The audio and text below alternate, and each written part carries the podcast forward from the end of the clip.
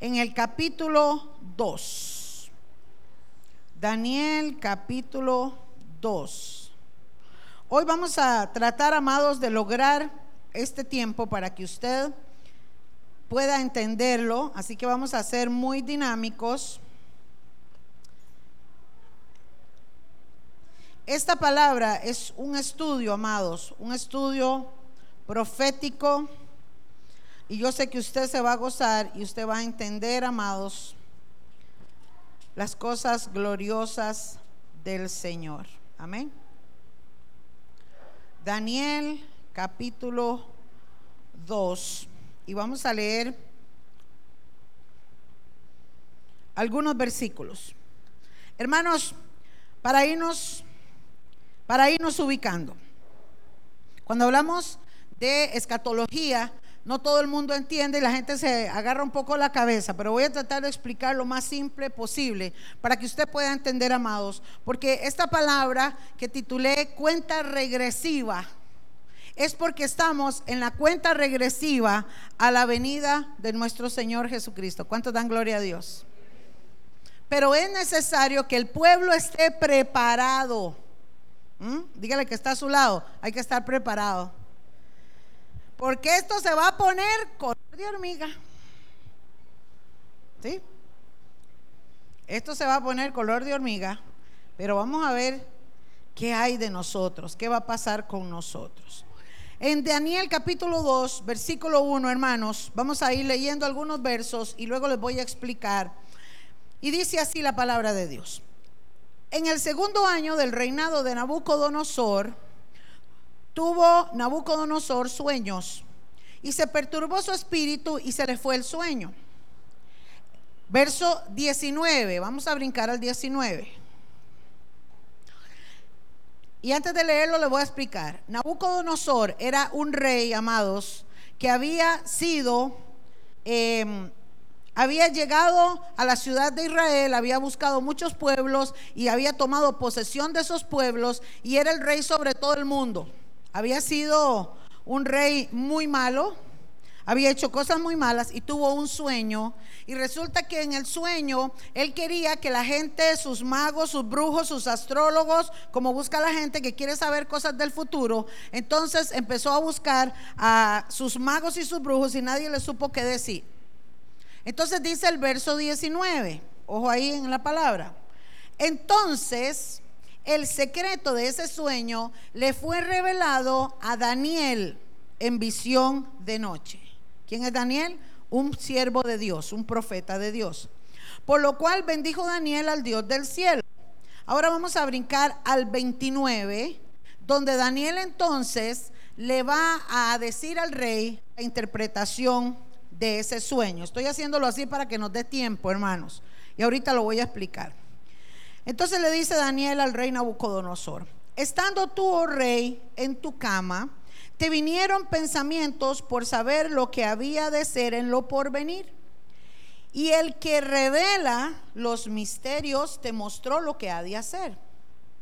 Verso 30. Y a mí me ha sido revelado este misterio, no porque en mí haya más sabiduría que en todos los vivientes, sino para que se dé a conocer al rey la interpretación y para que entiendas los pensamientos de tu corazón. Verso 31. Y este es el sueño que tuvo este rey. Tú, oh rey, veías y he aquí una gran imagen y esta imagen que era muy grande y cuya gloria era muy sublime, estaba en pie delante de ti y su aspecto era terrible. La cabeza, verso 32, de esta imagen era de oro fino. Su pecho y sus brazos eran de plata. Su vientre y sus muslos eran de bronce. Sus piernas de hierro y sus pies eran parte hechas de hierro y en parte de barro, de barro cocido. Verso 34. Estabas mirando hasta que una piedra cortada, no con mano de hombre, hirió a la imagen en sus pies de hierro y de barro cocido y los desmenuzó. Los hizo polvo. Verso 35. Entonces fueron desmenuzados también el hierro y el barro cocido, el bronce, la plata y el oro. Y fueron como tamo en las eras del verano, y se los llevó el viento sin que de ellos quedara rastro alguno. Mas la piedra que hirió a la imagen fue hecha un gran monte que llenó, ¿qué llenó? Dice su Biblia, toda la tierra. Entonces dice el verso 36. Este es el sueño y también la interpretación de él diremos en la presencia del rey, le dijo Daniel al rey. Este es el sueño que usted tuvo.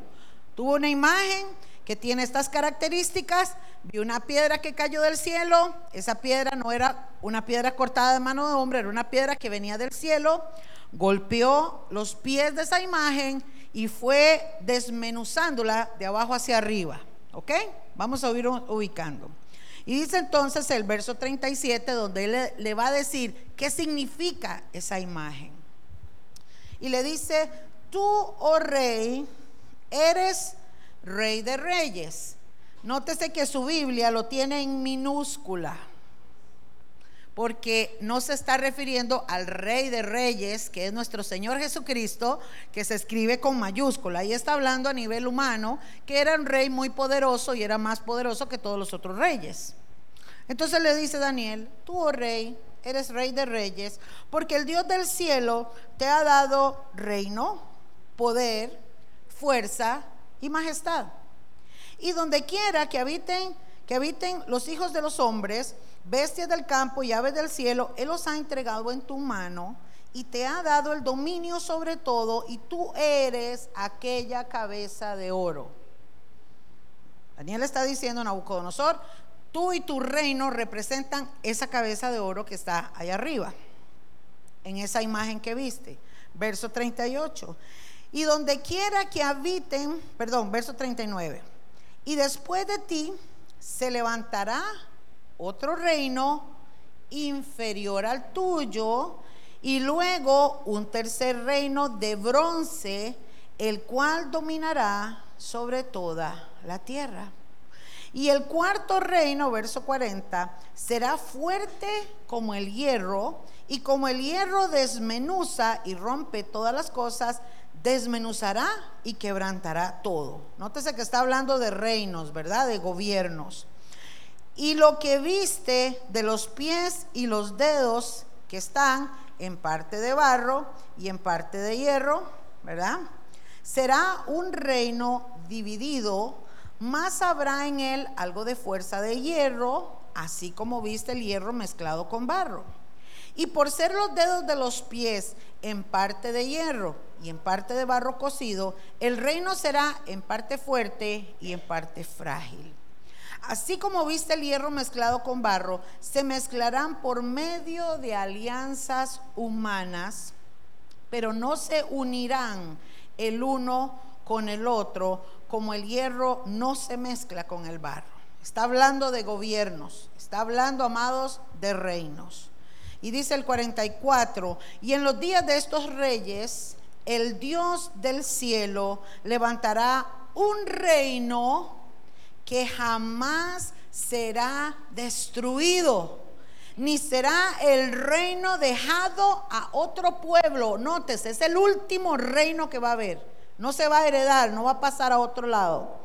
Es el último reino, dice la palabra, porque ni, es, ni el reino será dejado a otro pueblo, ni se desmenuzará, ni y dice, y consumirá a todos estos reinos que están ahí en esa estatua, pero este último reino permanecerá para siempre.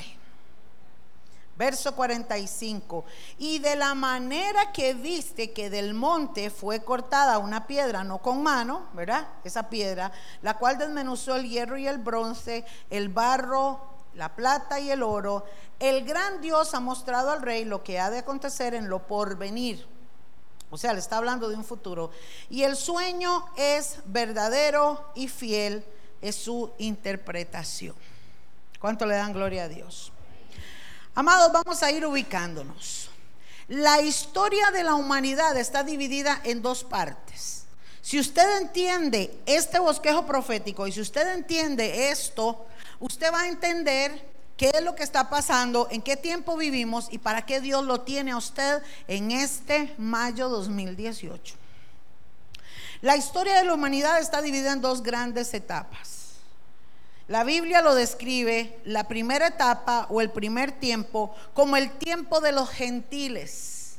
Así lo llama la Biblia, el tiempo de los gentiles. Y la segunda etapa es el reinado del tiempo del Mesías. El tiempo de los gentiles es un tiempo, amados, donde se le ha otorgado al ser humano que gobierne sobre la tierra. Se supone, amados, que en el tiempo de los gentiles los que gobiernan la tierra son los seres humanos, son los hombres. Por eso los países están eh, organizados y tienen sus gobernantes y eligen sus gobernantes.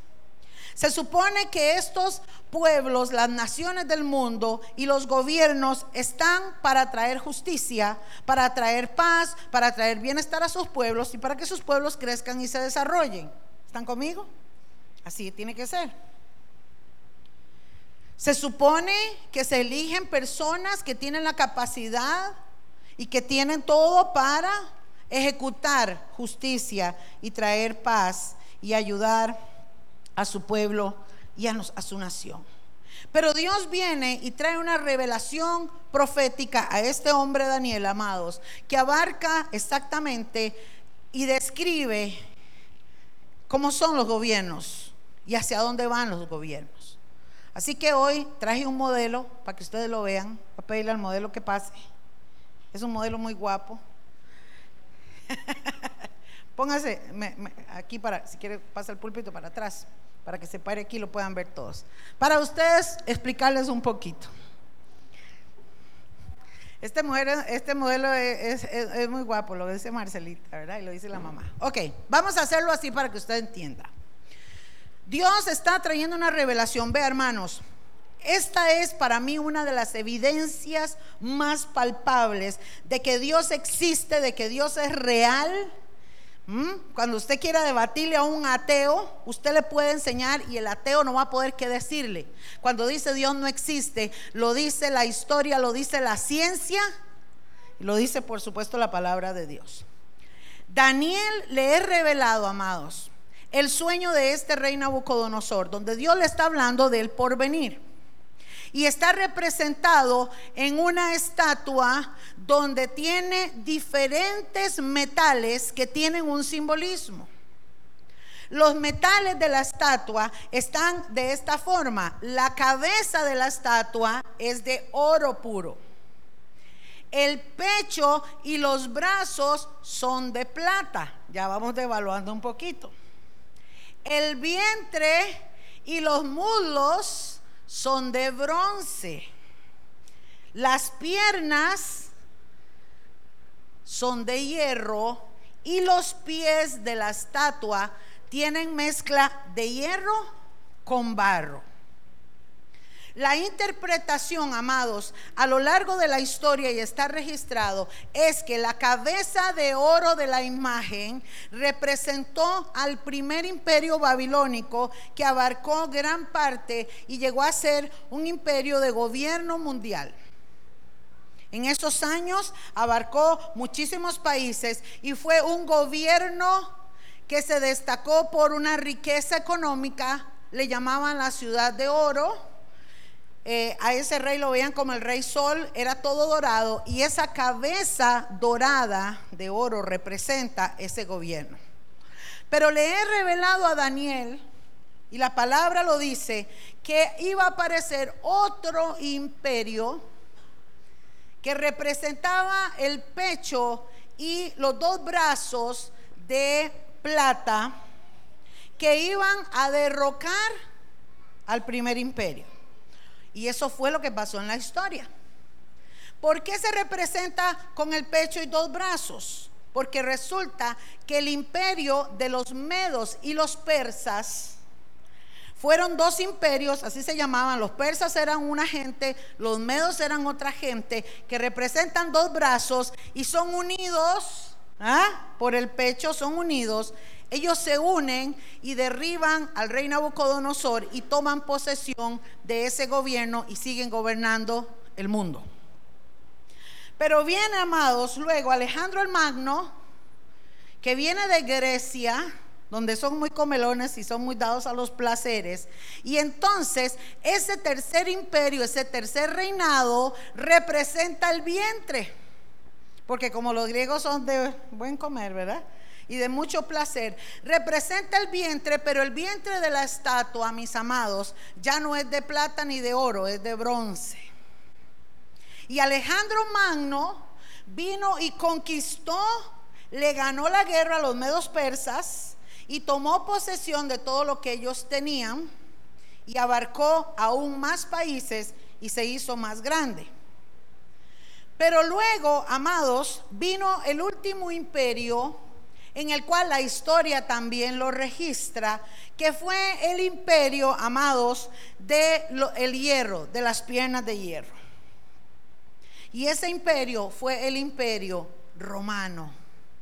Roma derrocó a Alejandro el Magno, ese, ese, ese tercer gobierno falleció, murió, y entonces el imperio romano tomó posesión de todo lo que ellos habían dejado y abarcó más. ¿Por qué representa las dos piernas? Porque fue el imperio que más duró, duró mil años, el imperio romano gobernando. Cuando Jesús aparece en la historia, Israel estaba bajo el imperio romano. ¿Mm? Y el imperio romano había abarcado todo el Medio Oriente y también toda Europa, parte de Europa. Vea que el imperio romano llegó hasta España. Abarcó todo. Si usted lo ve en el mapa, abarcó todo. ¿Y qué pasó, amados? se abre una brecha porque falta que se levante el último gobierno humano que representan los pies. Los pies de esa estatua representan un gobierno que representan 10 dedos, donde, amados, la Biblia describe que se va a levantar un nuevo gobierno de orden mundial. Ese nuevo gobierno, como usted ve en la imagen, cada uno derrocó a otro, pero seguían todos en la misma imagen. ¿Estamos entendiendo eso? Lo que significa que ese último gobierno tiene la esencia de todos los otros reinos que hubieron. De todos los otros gobiernos que hubieron, este último reino tiene la esencia de todos. ¿Por qué se devalúa los metales? Porque, amados, los reinos y los gobiernos empezaron a devaluarse en las formas que nosotros hoy vemos. Se ha devaluado la moral, se ha devaluado la espiritualidad, se ha, se ha devaluado todas las cosas que usted puede ver que habían buenas se han venido devaluando poco a poco, porque cada gobierno ha hecho lo malo delante de los ojos de Dios y ha venido en una condición deplorable. ¿Cómo cree usted que será este último gobierno que va a estar? Cuando Daniel ve la imagen, y ve toda la representación, se da cuenta que ese último humano reino que representan el barro y el hierro. Dice que tiene hierro porque tiene parte de Roma, del imperio romano, y tiene barro también porque va a ser una alianza de las naciones unidas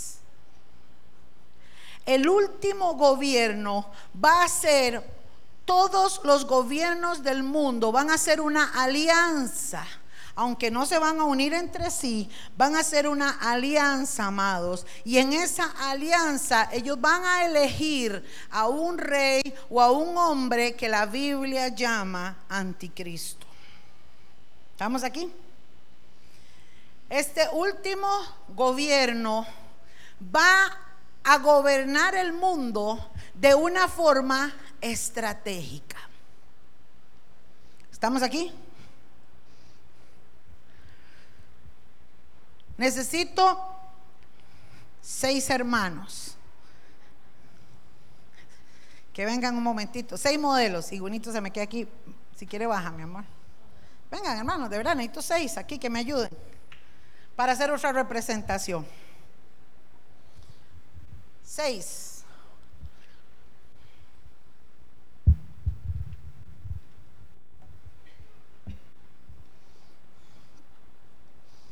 Háganse aquí juntitos, por favor, mis hermanitos. Me falta uno. Eso, Steve.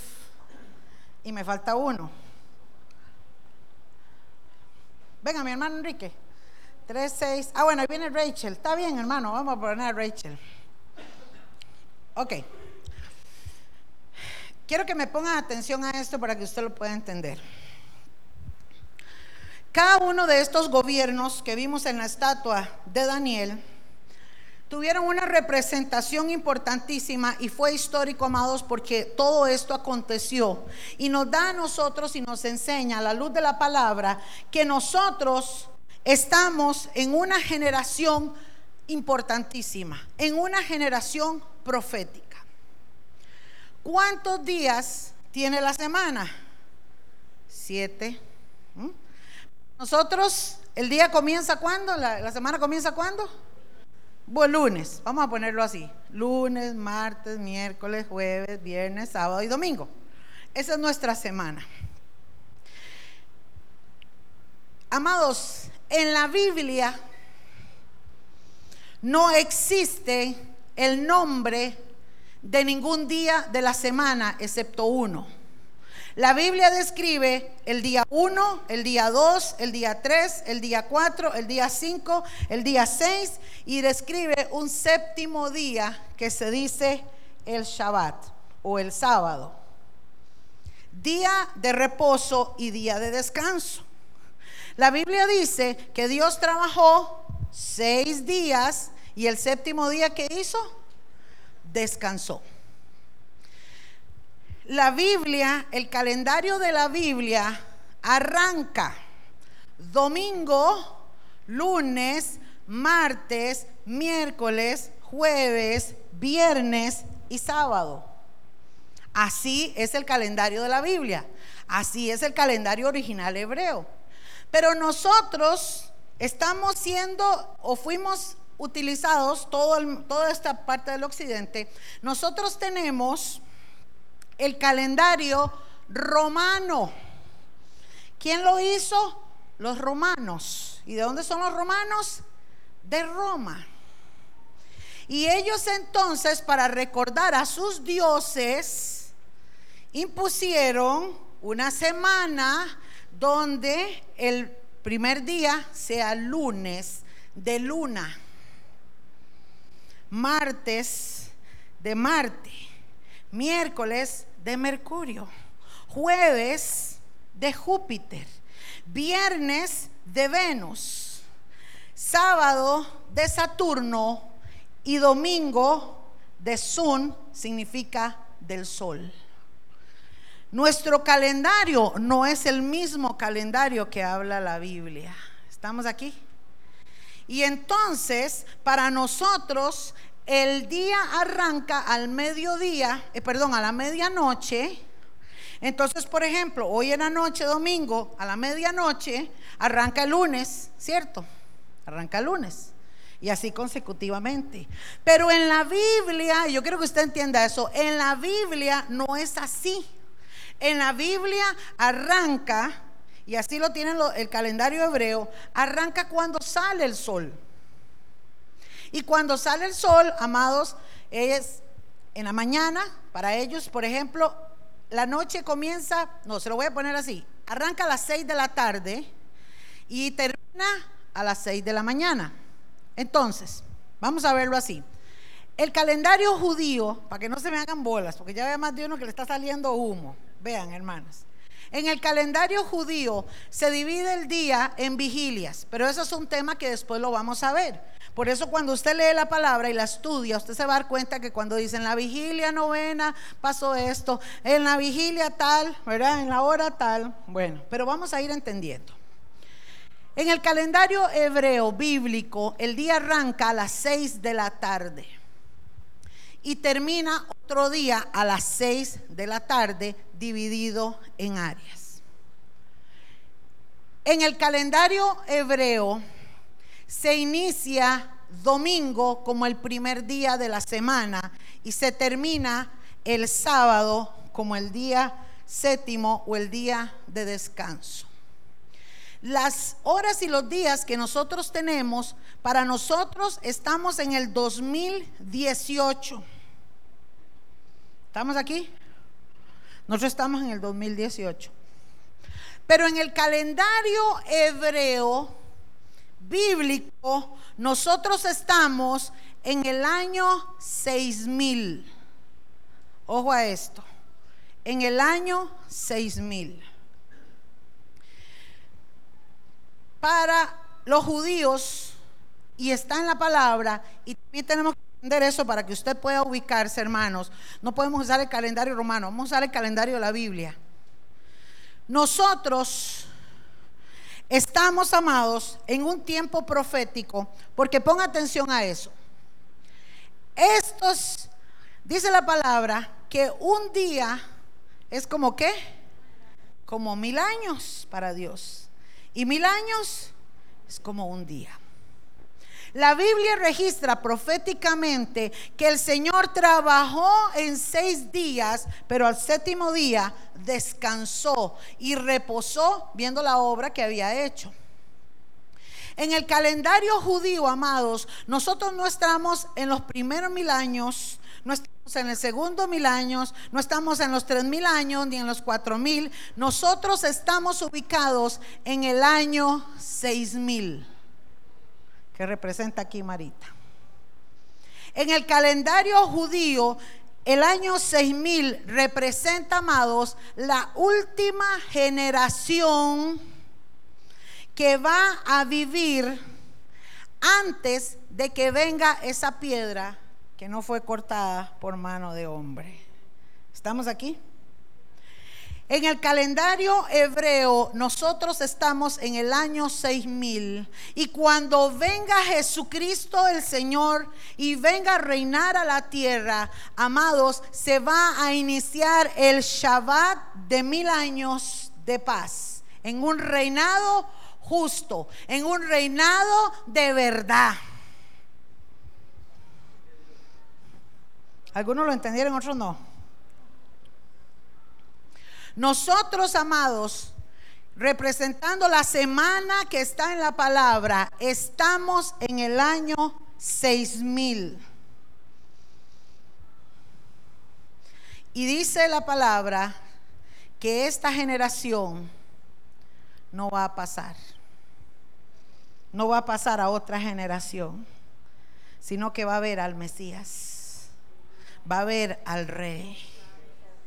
Amados, y esta generación que somos tú y yo, y usted, amados, lo que yo más necesito es que usted entienda que Dios no te llamó a ti para que nacieras en el tiempo del imperio babilónico o en el tiempo del imperio romano.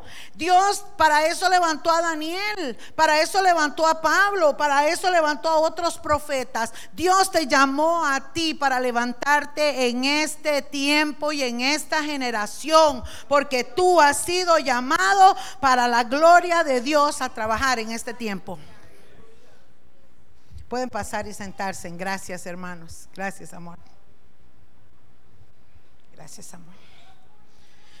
Toda la historia está definida en estas dos etapas. Amados, en este tiempo en el que nosotros estamos, tenemos que entender que la palabra nos enseña que estamos a punto de ser gobernados, si es que ya no estamos, en este tiempo del último nuevo orden mundial, antes de que esta piedra caiga. La Biblia, amados, describe que no va a terminarse hasta que el tiempo de los gentiles se cumpla.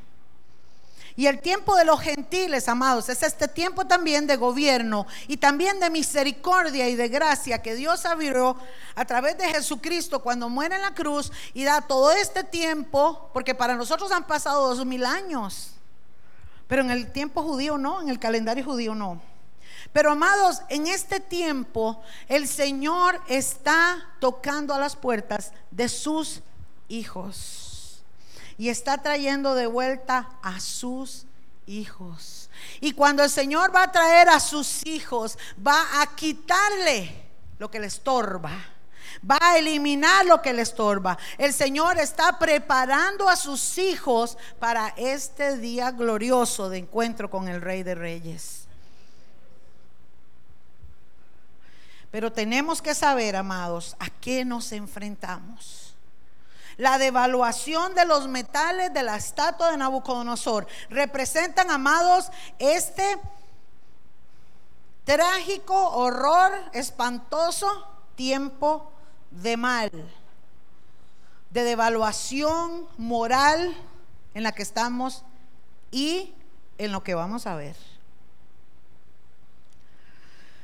Esta piedra va a reemplazar estos gobiernos. Y vamos a tener un rey, amados, que se va a sentar en Jerusalén, dice la palabra, y va a regir con vara de hierro, pero con justicia. Yo no sé usted, pero yo quiero estar ahí. Este gobierno último que estamos, amados, ya siendo parte de este último gobierno, y ahorita les explico por qué, ha traído y traerá una disminución ética en el mundo donde se van a devaluar los valores morales y espirituales y todo va a traer más corrupción. ¿Estamos aquí? Antes que aparezca esta piedra, antes que aparezca Jesucristo, antes que aparezca nuestro Dios, nuestro Mesías, amados, la tierra, el mundo tiene que vivir la más horrible y espantosa devaluación de morales, de principios, todo va a cambiar. Amados, el modelo de familia que usted y yo conocíamos va a cambiar.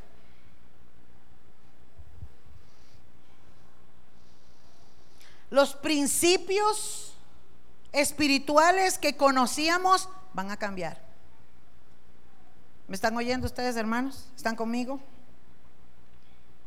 Y usted y yo tenemos que estar preparados para lo que viene. Pastora, no me gusta que diga esas cosas. Qué miedo me da. Hermanos, espérese, espérese, espérese. La Biblia nos compara y compara este tiempo a los tiempos de Noé. ¿Cuántos se acuerdan de la historia de Noé? Pero antes de que viniera el diluvio, ¿qué le dijo Dios a Noé que hiciera? Un arca.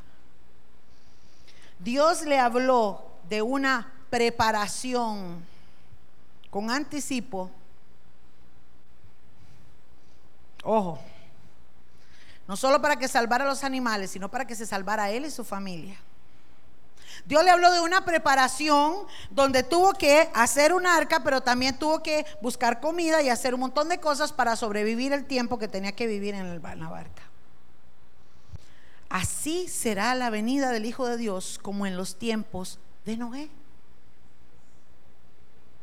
El pueblo de Dios, usted y yo amados, tenemos que entender que tenemos que aprender y tenemos que formarnos y prepararnos para sobrevivir las cosas que vamos a ver y que vienen. ¿Estamos aquí? Los que hemos viajado en avión, ahora que yo fui allá a los estados, me senté casi en la cola, nos mandaron casi a la cola, pero en el puro centro del avión hay un poquito más de espacio porque están las puertas de salida, de emergencia. Y entonces siempre sientan a una persona en ese lugar que sepa el manejo de eso. Y en todos, todos los viajes todas las veces siempre tienen por código y por ética que dar la información en caso de una emergencia. ¿Eso es para asustar? No, es para prevenir. Cuando usted se sube al carro, usted tiene que ponerse el cinturón. ¿Es para asustarlo? No, es para prevenir. Yo vengo a prevenirlos, iglesia de Dios. Yo vengo a alertarlos, iglesia de Dios, para que usted se dé cuenta, mi amado, que el tiempo que viene va a empeorar en todos los aspectos. La crisis económica, la crisis moral, la crisis religiosa y todas las etnias que hayan, hermanos, van a empeorar, porque eso lo dice la palabra.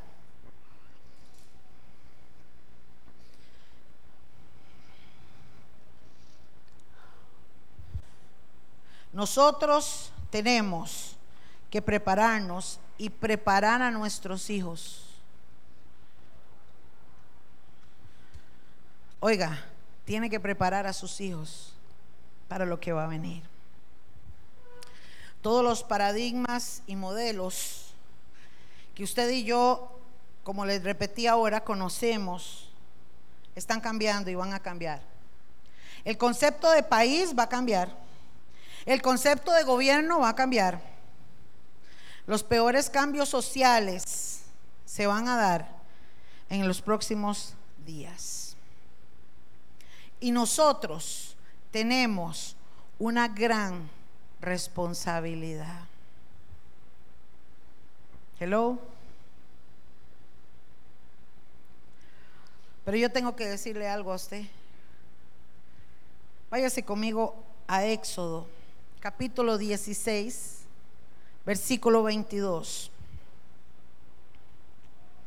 Éxodo, Éxodo. ¿Saben ustedes, amados, que el Éxodo registra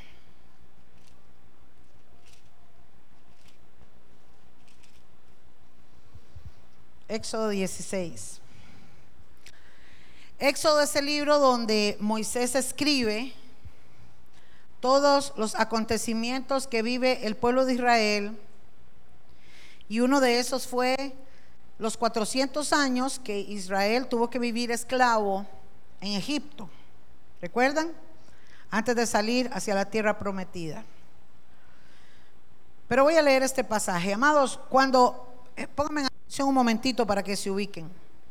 Cuando Dios le habla a Moisés y Moisés saca al pueblo de Israel y, van al desierto, salen de Egipto y van al desierto, Dios en algún momento habla con Moisés porque todos empiezan a alegar que tienen hambre y Dios entonces manda maná del cielo. Ojo, manda maná del cielo. Dios en medio del desierto, amada iglesia, envía maná del cielo para sustento a sus hijos. Gloria a Dios por los que entendieron. Dios en medio del desierto golpea rocas para que salga agua, para que beban sus hijos. Dios en medio del desierto pone nubes arriba cuando el sol está fuerte y cuando hay agotamiento y fatiga para que camines tranquilo y seguro.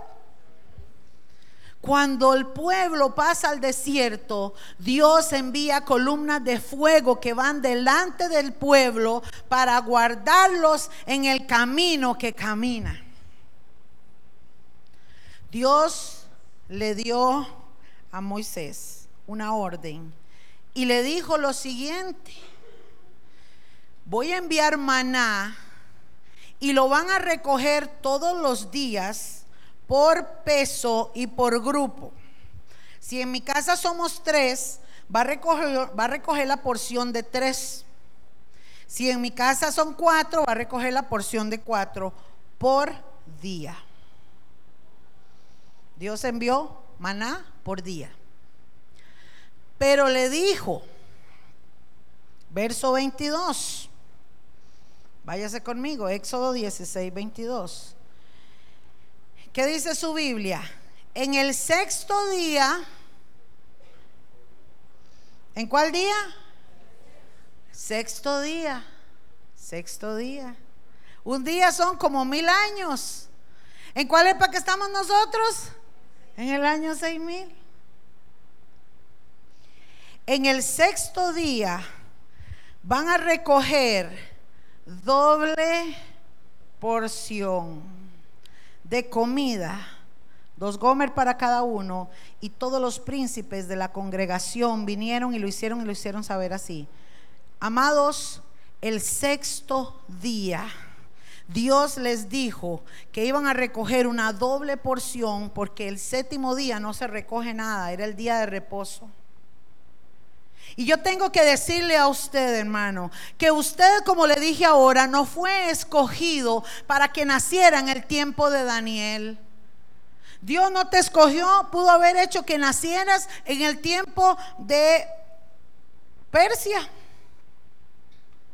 Dios te escogió para que nacieras y estuvieras en el año 2018 y que fueras parte de esta generación, porque Dios te diseñó y hizo tu vida, amados. Él creó todo tu ser con la capacidad de poder ser útil y ser un servidor de Cristo en este tiempo.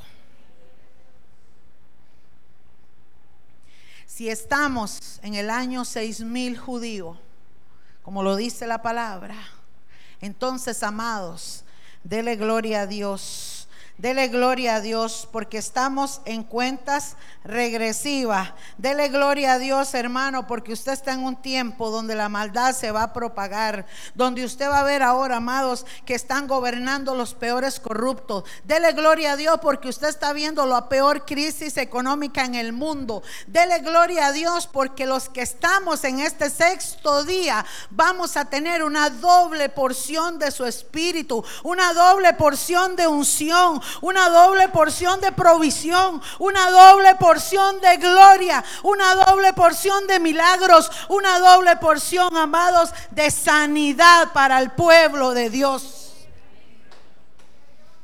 Usted se da cuenta Usted se da cuenta que Dios te ha llamado en este tiempo para glorificarse en tu vida, para usarte en gran manera. El pueblo de Dios pudo ver las plagas, pudo ver la muerte en los egipcios, pero a su casa no llegó ninguna maldición, porque el pueblo de Dios está bajo la cobertura, bajo la sangre preciosa de ese rey de reyes y señor de señores. Aleluya. Entonces es tiempo de no tener temor. No temamos a las malas noticias. Preparémonos. ¿Cómo nos vamos a preparar?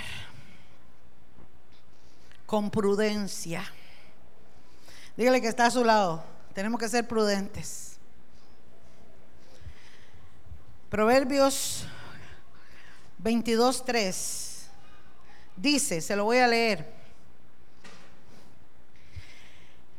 El avisado ve el mal y se esconde. Pero vea, se lo voy a leer en la traducción lenguaje actual. El que es inteligente, Proverbios 22.3, el que es inteligente ve el peligro y lo evita. Hello. Iglesia, hello. El que ve el peligro, el que es inteligente, el que es sabio, el que es prudente, ve el peligro y lo evita. Entonces, amado, la iglesia tiene que estar vigilante, prudente. Cinco vírgenes eran prudentes. ¿Estamos aquí? Que representa a la iglesia. Pero el que es tonto, sigue adelante y sufre las consecuencias. Eso dice Proverbios 22, 3. Quiero que vaya conmigo a Efesios, capítulo 5.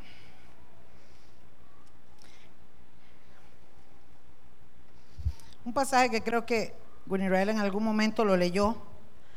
Amados, evite el peligro. No se salga de la cobertura. Usted la tiene. Usted tiene el respaldo de Dios. Dios ha prometido guardar tu entrada y tu salida. Guardó tu entrada de que naciste y guardará tu salida cuando te vayas. Y todo este tiempo también lo ha guardado. Ha enviado a sus ángeles cerca de ti para que te cuiden. Ha prometido que en paz te acostarás y así mismo dormirás, porque solo tú has puesto la confianza en Dios. Ha prometido que aunque pases por el fuego, no te quemarás. Aunque camines por las muchas aguas, no te ahogarás. Ha prometido que caerán mil y diez mil a tu diestra, pero a ti no llegarán. Doble porción. Do, recuerde esto, hermano, esto es glorioso. Yo anoche brincaba y bailaba ahí terminando la palabra y dije, esto es glorioso. Doble porción para esta generación que no pasará. El cielo y la tierra va a pasar, dice, su palabra no pasará. Y si su palabra dice que esta última generación no pasará sin que todo esto acontezca, amados, es porque usted y yo somos privilegiados para vivir en este tiempo. Efesios capítulo 5, versículo 1. Dice, sé pues imitadores de quién? De Dios. Ah, hablemos un poquito. ¿Cómo trata Dios al mal portado? ¿Ah? Con misericordia, ¿verdad que sí? Dice que hace salir el sol sobre justos e injustos. Si Dios es bueno y es misericordioso, nosotros tenemos que ser buenos y misericordiosos. Si Dios nos ordena bendecir a nuestros enemigos, tenemos que hacerlo. Si Dios, amados, trabaja de la forma en que trabaja, nosotros tenemos que ser imitadores de Dios como hijos amados. Verso 2. ¿Y andad en qué? En amor. Mire, amados, hay que amar a los gays no su pecado. ¿Ah? Hay que amar a la prostituta, hay que amar al borracho, hay que amarlos como almas, pero su pecado no. Dios no ama el pecado. Y si somos imitadores de Dios, ¿ah? hay que amarlos. Cuando hablamos de amar, es que porque es necesario que oremos por ellos, que Dios tenga misericordia. ¿Estamos aquí? Pero eso no quiere decir que hay que amarlos y recibirlos y abrazarlos y comer con ellos y andar con ellos. No. Vea lo que dice la palabra. Andad en amor como también Cristo nos amó y se entregó a sí mismo por nosotros, ofrenda y sacrificio a Dios en olor fragante. Pero, verso 3, fornicación y toda inmundicia o avaricia ni aún se nombre entre vosotros como conviene a quienes? A los santos. Porque amados, usted es santo para Dios. ¿Sabía usted por qué? Porque Él te ve con la sangre de Cristo. No porque seamos buenos, ni nos merezcamos ese nombre, sino porque la sangre de Cristo nos limpia de todo pecado y entonces Dios nos mira santos. Verso 4, ni palabras deshonestas Hermano, recuerde que el poder de la vida y la muerte está en su boca. ¿Ah? El que ve el peligro que hace, lo evita. Cuide lo que habla. Cuide lo que habla. Declare bendición. Declare palabras de bendición sobre todo lo que usted haga en su vida. Ni necedades ni truanerías que, que no convienen, sino antes bien sino antes bien acciones de gracias. Dele gracias a Dios por todo. Verso 5. Porque sabéis esto, que ningún fornicario o inmundo o avaro que es idólatra tiene herencia en el reino de Cristo y de Dios. ¿Por qué pone de Cristo y de Dios? Porque cuando Cristo venga, vamos a ir a presentarnos delante de Dios Padre. Y después el reino de Cristo milenial, que va a ser aquí en la tierra, también representa el otro reino. ¿Estamos aquí? ¿Qué quiere decir esto? Que los que practican estas cosas ni van para allá, ni mucho menos van a venir a reinar. ¿Entendemos eso? Verso 6. Nadie os engañe con palabras vanas, porque por estas cosas viene la ira de Dios sobre los hijos de desobediencia. ¿Qué va a venir a la tierra? La ira de Dios. la ira de Dios. Pero ¿qué ha prometido Dios? Guardarte del día de la ira. ¿Cuánto le dan gloria a Dios? Qué linda promesa. ¿Por dónde vamos? Por el 8. Por el 7. No seáis pues, ¿qué dice? Partícipes con ellos. ¿Entendemos? Hay que amarlos, pero no podemos participar de esas cosas. Y nuestros hijos tienen que saber la palabra. Por eso la importancia, papá y mamá, que usted estudie la palabra y se siente y le enseña a sus hijos lo bueno y lo malo y el camino. Lo que usted diga para sus hijos es basta respuesta. Nadie más en la escuela ni en ningún lado le tiene que venir a meter nada a su hijo porque usted tiene el derecho legal sobre él y usted va a pelear por su hijo. Amén. Verso 8, porque en otro tiempo eras tinieblas, mas ahora sois luz en el Señor. Andad como hijos de luz. ¿Cómo tenemos que andar? Como hijos del rey. Porque el fruto del Espíritu es en toda bondad, justicia y verdad, comprobando lo que es agradable al Señor. Cuando usted, amado, tiene la bondad de Dios, practica la justicia y la verdad, que es la palabra, habita en su vida, usted está agradando a Dios. Verso 11. Y no participéis en las obras infructuosas de las tinieblas, sino más bien que reprenderlas. Porque vergonzoso es aún hablar de lo que ellos hacen en secreto. Hasta apenas de nada. Verso 13. Mas todas las cosas, cuando son puestas en evidencia por la luz, son manifiestas porque la luz es lo que manifiesta todo. Por lo cual dice, amados, Despiértate tú que duermes y levántate de los muertos, de esos muertos que están espiritualmente en nada, que están en tinieblas, de esa gente que está en el mundo. Levantémonos, amados, y Cristo nos alumbrará con su luz. Mirad pues con diligencia cómo andéis, no como necios, sino como sabios, ¿ah? con sabiduría Verso 16, ¿haciendo qué? Aprovechando bien el tiempo, porque los días, ¿cómo son los días? Son malos. Amados, cuando la mayoría de cristianos sabíamos que este gobierno iba a llegar, sabíamos lo que iba a venir. Muchos se desanimaron y hasta perdieron la fe. Pero yo tengo que decirles algo, la historia, amados, nos habla la Biblia que la historia ya está escrita y ya se sabe las cosas terribles que vienen a la tierra y que tiene que cumplirse la palabra. La generación que va a ver al Señor, la generación que va a ver esa piedra no, cortada con mano de hombres que viene a quebrantar y a quebrar y a derrumbar toda esa estatua, todos eh, estos gobiernos que quedaron. Amados, esta generación tiene que ver lo que nunca en la historia de la humanidad se ha dado. Nosotros hoy en Costa Rica, amados, estamos empezando a ver un montón de cosas.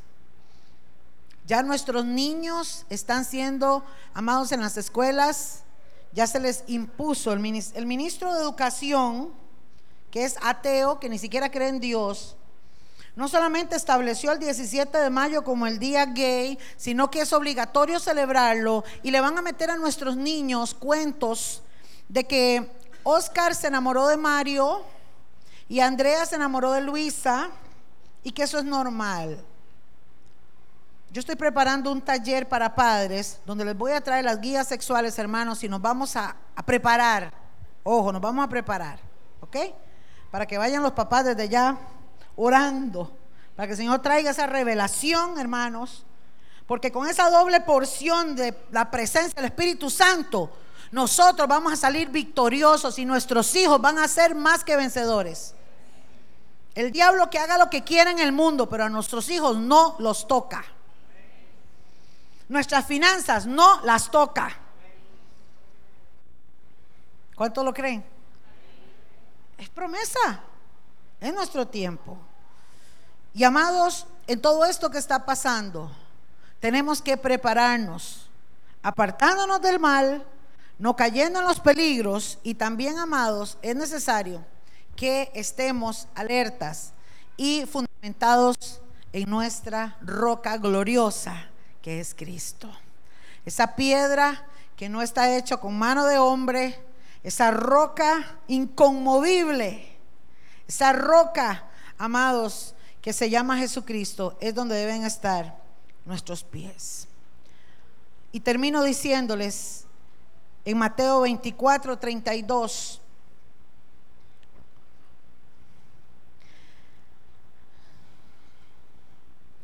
Para reafirmar lo que hemos hecho en la representación de la estatua, lo que habla la palabra, en el calendario judío, en el calendario real, para entender la profecía bíblica.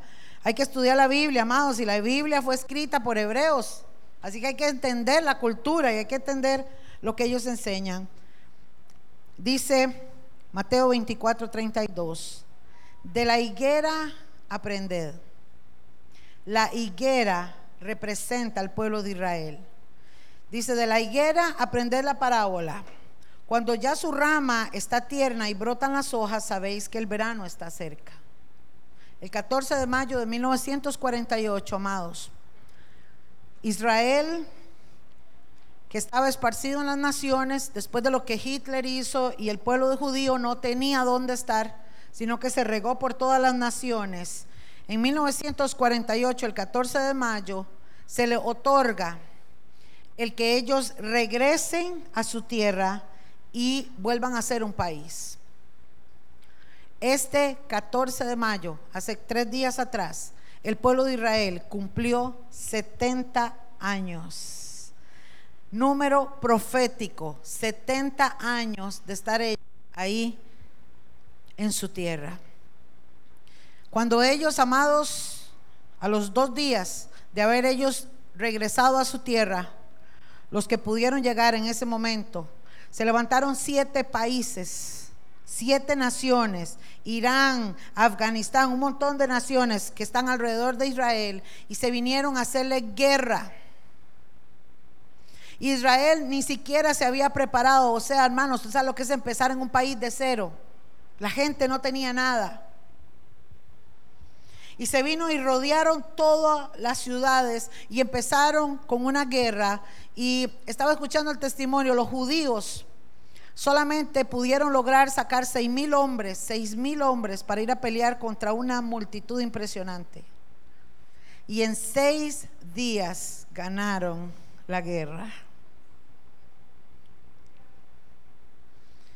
El pueblo de Israel en estos momentos en solo 70 años es el país que tiene el mayor volumen, hermanos, de científicos impresionantes. Toda la tecnología y todo lo que usted ve viene de Israel. Hace poco lanzaron tres satélites. Han cosechado en el desierto Usted no tiene idea las cosechas que tienen en el desierto y han logrado hacer cosas que ningún otro pueblo puede hacer. Y usted y yo somos parte del pueblo de Dios. Usted y yo, amados, tenemos ese mismo Dios que defiende a sus hijos, que guarda nuestra entrada, que guarda, hermanos, todo lo que tú tienes. Ese Dios que está allá eh, librando a ese pueblo, también ha prometido librarte a ti.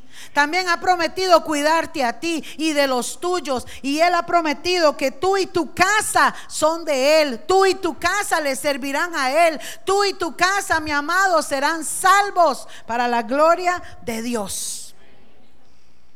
Y tenemos que creer esa palabra y llenarnos. Porque amados, dice el 33, así también vosotros, cuando veáis todas estas cosas, conoced que está cerca a las puertas. De cierto os digo que no pasará esta generación. ¿Cuál generación? La que está viendo estas cosas. Hasta que todo esto acontezca. Porque el cielo y la tierra pasarán, pero mis palabras no pasarán. ¿Cuánto le dan gloria a Dios? Póngase sobre sus pies, mis hermanos.